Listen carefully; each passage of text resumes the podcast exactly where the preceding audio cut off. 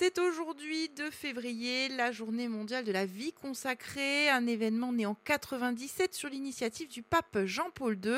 Il s'agit de rendre grâce, mais également de faire mieux connaître la vie consacrée. Et à cette occasion, les membres du diocèse se rassemblent autour de l'évêque. Cette année au couvent Saint-Antoine de Bastia, où une messe sera célébrée, retransmise en direct ce matin à 11h30 sur RCF Courtia.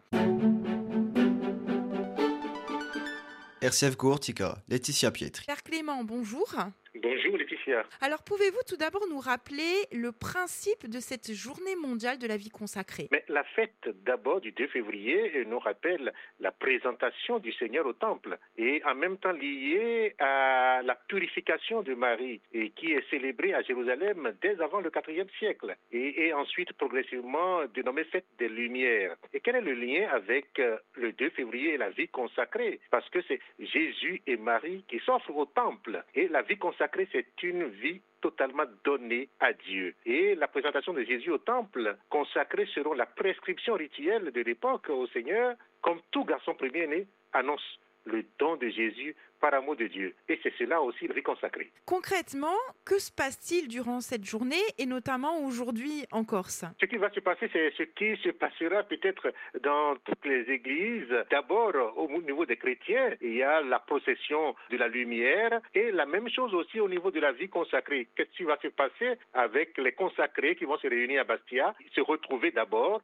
pour partager notre expérience de don total à Dieu à travers des échanges et aussi la la célébration autour de notre cardinal, parce que notre vie est lumière, ça nous rappelle notre baptême, et le consacrer aussi est lumière et offrande à Dieu. Donc voilà un peu euh, ce que cela représente euh, pour nous et aussi à Rome. La même chose se passera pour célébrer la vie toute donnée à Dieu. Vous êtes prêtre, vous avez donc fait le choix hein, de consacrer votre vie à Dieu. Êtes-vous heureux et quel message euh, enverrez-vous à ceux qui s'interrogent? Mais La vie tout donnée à Dieu, c'est dans la béatitude. Hein. Se donner au Seigneur, on ne peut que rencontrer la joie. Mais la joie qui est accompagnée de sa croix aussi, mais aussi quand on marche avec le Seigneur, on ne peut qu'être heureux. Moi, personnellement, pour répondre à la question, je suis heureux de me donner à Dieu à travers le service à mes frères et sœurs, ce que le Seigneur met sur ma route.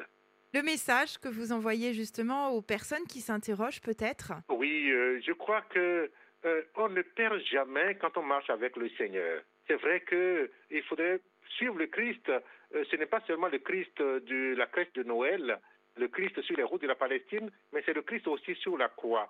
C'est le vendredi saint que nous allons célébrer au cours du temps du carême, mais aussi c'est le Christ ressuscité.